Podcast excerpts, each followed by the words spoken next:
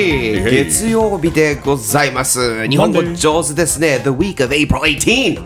皆さんお元気ですか？ネルソン、お元気ですか？元気ですよ。元気。元気。ミッキーは元気ですか？元気ですね。ミッキーも元気です。ミッキーとネルソンで日本語上手をお届けしますよ。月曜日はニュースの月曜日ということで、そうですねちょっとね、あのーまあ、暗いニュースが多かったんですが、ちょっといいニュースというか、あのそうなんだね考えさせられるニュースをちょっとやろうかなと思いますが、ここじゃあネルソン発表してもらっていいですか？そうですね。あのまあ日本でもねちょっと話題になってると思うんですけど、アメリカで、えーこの最高裁判所でね、あのまあ Supreme Court, the U.S. Supreme Court, the first black female justice 素晴らしい。がもう誕生ということですね。だからあの史上す初めての黒人女性の判事が、まあ誕生。そうということですね。あのこれで彼女の名前がケタンジ・ブラウン・ジャクソン。ケタンジ・ブラウン・ジャクソン。そうケタンジ・ブラウン・ジャクソンさんがアメリカ初の、えー黒人で女性の最高裁判官と。でこれが本当に、まああのまあ、日本でもね話題になってるしただなんでこんなにすごいのかってちょっと話していきたいねって思うそう思うんだよねあの結局この,、あのアメリカの特に黒人女性のコミュニティではすごいこれが歴史的な瞬間だし、みんな結構涙なしでは語れないぐらいの人が多いんじゃないかなと思いますね。うん。でそこでどっちかっていうとミッキーが、えー、とこういうのって知識がないんですよ。だからネルソンにちょっと聞いていきたいなって思って。俺結構素直に分かんない時分かんないって言うから、俺俺はなんとかごまかそうとするやつだから、ね、危ない危ない。俺もでも仕事の時はねごまかす。でもまああなのでちょっといろいろ聞いてみたいなっていうんなんだけどじゃあまずもうそうだね。早速、まあでまずおめでとうございますだよね。ね、ケタンジ・ブラウン・ジャクソン、これ本当にあの彼女も立派なキャリアも積んでるし、この、まあ、Supreme Court, Court Justice っていうのがね、その最高裁判所の、まあ、最高裁判事っていうのかな、日最高裁判官でいいみたいな。なんていう感じでね、まあ、日本語はちょっと難しいんだけど、そこは難しい。あのお願いしますね。いや俺もちょっとねドキドキしながらやってるけど大丈夫です。あのいわばそこに、まあ、いわば就任されたら、もう一生。おー。一生ものですね。生涯なんだ。生涯、もう仕事がもう、あの自分が、まあ、引退するか、もしくはなくなるかまでは、もうずっといられる。だから前ね亡くなってって話題になった RGB とかもルース・結ベイル・局ギンズベルグとかね、彼女、長い間のあの女性、ね、感じだったんだけど、そう、だから彼女が、えーこれから、もうやばアメリカにどう影響を与えるのか、まあ、まあ、期待っていうか、楽しみっていうか、新しいね、あの、時代の幕開けって言っても過言じゃないかなと思います、素晴らしい、っていうかなんか悲しいね2022年になってやっと。そこだよ。でも本当にだからおめでとうなのよ。ね、あのうん嬉しいよ。そう初めてっていうこのご時世に初めて初黒人女性っていう言葉自体が嫌なんだけど、でもまあ現実だからね。ね、あのじゃあまず俺から質問なんだけど Let's go. What's a Supreme Court Justice? Supreme Court 最 最高裁判官って何をする人なんですか、そう、まあもうね、日本もあるよね、最高裁判。ね。最高裁判所は、あの、の、すもう最大の目的が、憲法を解釈すること。つまり何か、あの、普通の、しまあアメリカだと州、州の法律では決まらない。はいはいはい。やっぱ裁判が起きて、これは違法にするべき、これは何なのか分かんないって、本当に難しい問題が、最高裁判所まで行って、その、最高裁判所の、まあ、幹事、判事たちが、一番アメリカの憲法とか歴史を一応理解しているって言われているような、本当に偉大な人たちだから、その9人が討論して何が正しいのかっていうのを決めて、それはゆくゆく法律にもなることがほとんど。そうなんだね。だから本当にアメリカの法律を最終的に、あ、これは合法、これは違法って決めるのが最高裁判所。事実上事実。上そういうことなんだね。まあそう面白いね。州法っていうのが日本にはね、県県の法律とかない。しかも憲法って言っちゃうと本当憲法と被るからややこしいんだけど。ね確かにね思ったんだよね。まあ県の法律っていうのがないから、日本はでもあ自治体によって、まあ、あ、そっか、えー法律は変わんないか。変わらない、うんそうなんだ。全部一緒。やっぱり六法全書に入ってるやつ。ああまあだからまあ United States of America だからやっぱ United States、それぞれ state 州が成り立つアメリカだから。そう。しかも state ってね国っていう意味もあるから。そうだよね。そうだからでも結構そういう感じ、うん確かに。アメリカってね、まあ、だからアメリカもねいろんな移民もいるしいろんなやっぱり価値観が行き交う中の国だからこそ、この最高裁判所のなんていうかあの大切さ大事さが、もう重要さがますますなんかもう必要不可欠っていうか、もうこれアメリカの歴史を左右するような。そうなるほど、9人ね。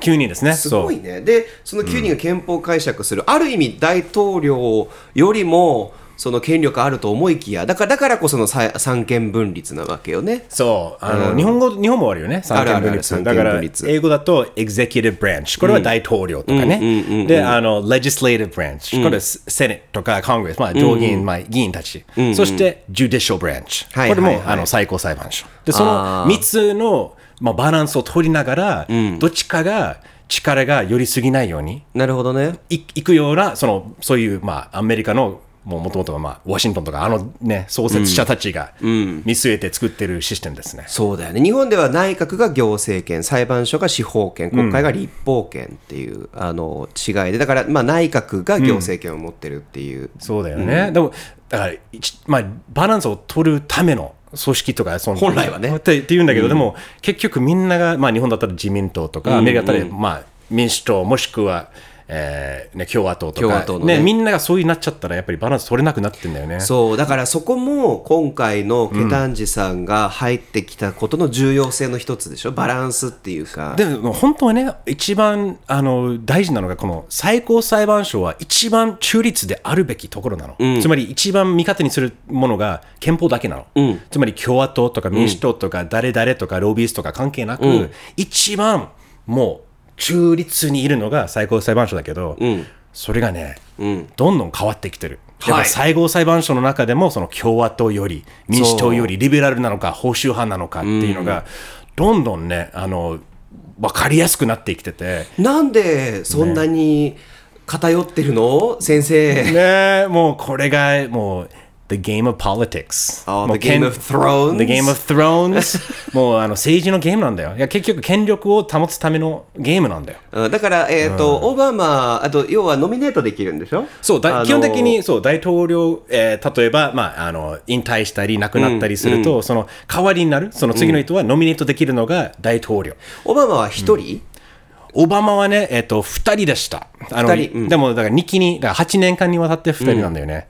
ちなみに、えートランプは、もう1期だけだよね。うんもう4年、4年間の間に3人なんだ。よ。ぶち込んだと。ぶち込んだの。しかも、あの、これもすごく、やっぱり、なんだろうね、見てて嫌になるぐらい、なんか、なんでこういうところでその政治持ち込むなって、なんか持ち合うんだけど、結局、なんで共和党がここまで必死に共和党よりの判事を入れようとしてるかというと、やっぱりね、この、まあ、権力もそうだけど、あと、法律を変えたい？より、そのキリスト教とか、その価値観がより、例えば話題なのが、その中絶。ああ人そうだね。人人工工中中絶ね、ねあの、アボーション。で、どん。どんアメリカの州によってそれが違法になってきてるんだよね。テキサス州がね、一番そうだ、あの、恐ろしいよ。恐ろしいよ。で、これがなぜかというと、まあ、結局、そのもともとはキリスト教の教えとか、まあ、多分それは多分ね、ミッキーも思うことあると思うんだけど。実はちょっと違う違うんだろうね。だからこれはまた別の回で話したいけど、えー、と結局宗教が、えー、と政治利用されてる現状っていうかそれが常なんだけどね、常にあの宗教とかってあの政治利用されるんだけどこれって思想に置き換えると分かりやすくて思想も常に政治利用されるからそうだね。あのそんな感じ。だからプロパガンダでいよっしゃ私たちも戦争で戦おうっていうのと同じでそこにたまたま宗教っていうものが使われるっていう考え方をした方が分かりやすいかも。そうだね。だからその中で、じゃあ中中、まあ、人工中絶許せない、で、その人たちが大事な、そうなんだよね、その投票する支持者なんだよね。その人たちが好きなような法律を自分が歌えないと支持してくれないから、この悪循環なんだよね。でね結局、じゃあ実際にそれを法律にできた方が、ますますその支持者が熱くなって、よし、やっぱりそうだよね。で結局、この、まあ、人工中絶の話だったら、法律で絶対どっかの州で問題になるんだよね。カリフォルニア州で誰か持ち上げて、これは違法にするべきだ。人工中絶やめよう。カリフォルニア州で。でもカリフォルニア州はリベラルだだし、いや、ダメでしょ。でもそこで決まらなかったら、最高裁判所まで行く。最高裁判所でこれじゃ、アメリカの憲法に基づいて、これは違法にするべきなのかっていうのを決めるの。でその半分以上が、ね、過半数が、まあ、キリスト教よりの保守派のジャスだったら、マジで、そういうことも想像できるぐらい、恐ろしい時代に来てるよね。うん。いや本当にだから政治がゲームになってるっていうか、自分の思想のためのね。そう。れであのーなんだろうな。だから本当は最高裁判所が一番多様性がないといけないって今聞いてて思ったの、だからこそこれはまずいいニュース。ケタンジさんが。でもなんでいいニュースかっていうその文脈もやっぱり必要だから、今俺それ知れてよかったもん。お勉強になった、うん。なったなったなった。おあのあとはねだから日本もあのそこからまあ日本に置き換えてとか日本でもね選べる、あの投票とかするから僕らが。そっか。え最高日本の最高裁判所はそうなの？数年に1回確か俺投票して読んでるもんちゃんと。最高裁判、えー官のなんか考え方とかをこう載せてあるやつとか見て選ぶ、あれごめんね本当に俺ちょっと疎いからもうちょっと調べてからやればよかったんだけど、でもちゃんとやっぱ選ぶしも動向を見てるから。でもアメリカでさ結局この、ね、ケタンジー・ブラウン・ジャクソンの話もそうだしもうすごいニュースになるわけですよ。アメリカだけじゃなくて世界中でも、でも日本の最高裁判所の話ニュースとかあまり見ないっていうか誰、だってアメリカ人は名前知ってるの知ってるもん誰が最高裁判だから、あクレレンス・トーマスとかさ。そうさっきネルソンがすごい言っててびっくりしたもん、俺ものすごいさっきね打ち合わせ名前出てきてたんですよ、ななんでこんなに言えるのかって思いながら。でもやっぱりそれぐらい多分あのなんていうか情報として入ってくるこの人たちがあなたを代最終的にあなたたちを代表しているっていうのがやっぱりその情報が入ってこないと分かんないし。そうね。日本は知らないう、知らないか。う。ん、結構、例えば夫婦別姓についてこう思うああ思うとかっていうのは、結構出てきたのよ実は。で俺とかやっぱそういうところ見たりとか、あと他のところの今問題になってるものについてどういう意見を持ってるかによって一番バランスの取れてる人をやっぱ選ぶようにしてたりとかはするんだけどだからそれくらいまあアメリカとかの場合は、まあ、日本もそうかもしれないけどあの大きく我々のこう生活に影響を与えてるのよね。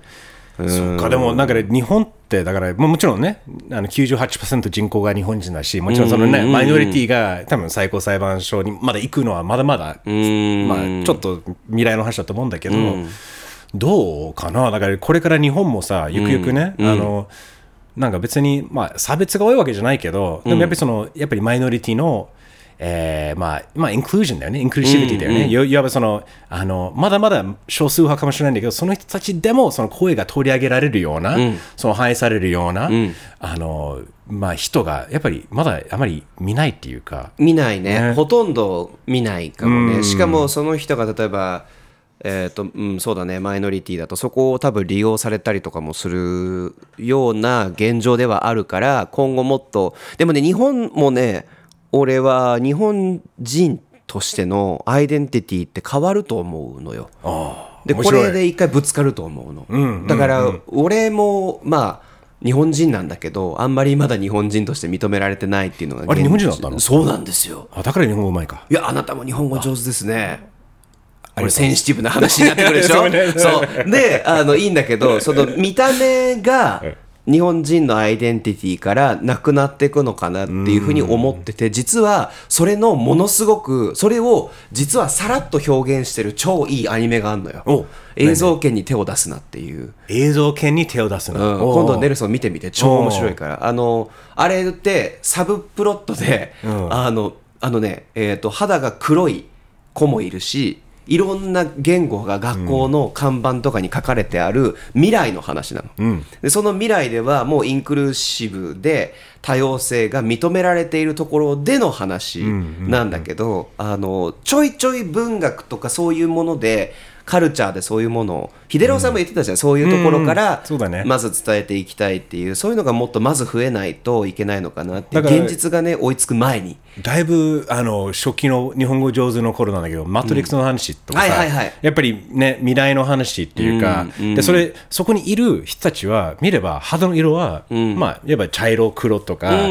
まり白人見ないっていうか、黒人うん。っていうかあ、まあみんないるみたいな。そう、みんな、要するにそれがもう、なんか、綺麗に分かれてる。白人、黒人じゃなくて、みんなが混ざってて、みんながいいっていう感じが、やっぱりそういうのをね、アートを通して、映画を通してとか見せるのがすごく大事だなと思うんだけど、日本、日本はまだね、あの、そういう面もあると思うけど、うん。いや少なかったらその一作しか思い浮かばないもん今。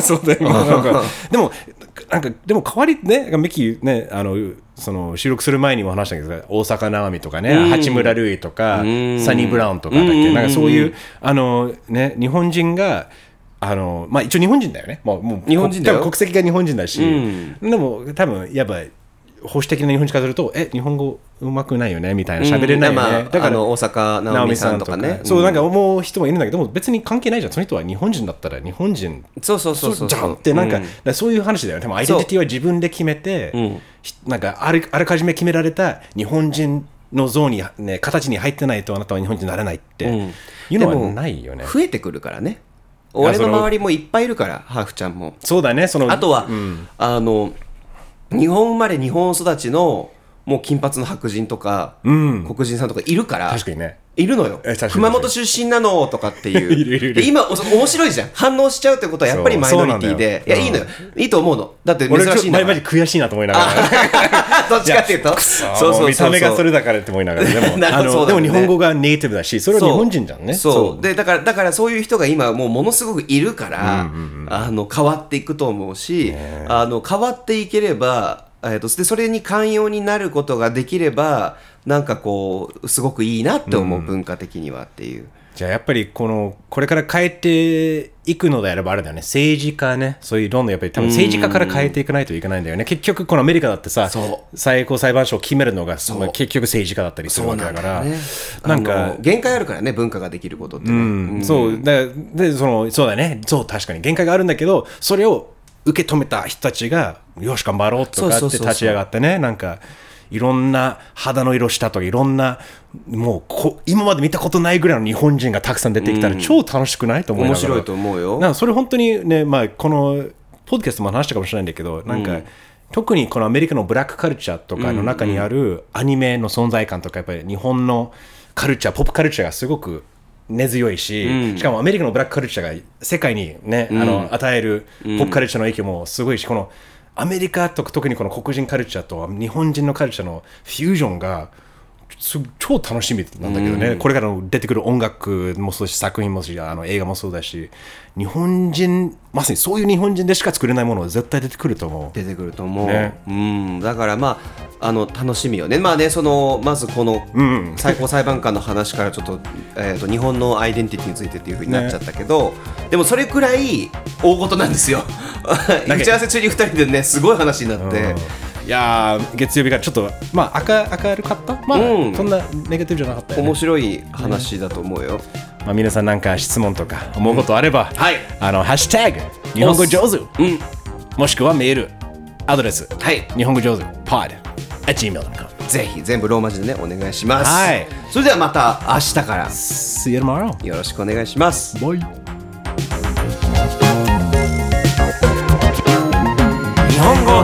上手ですね。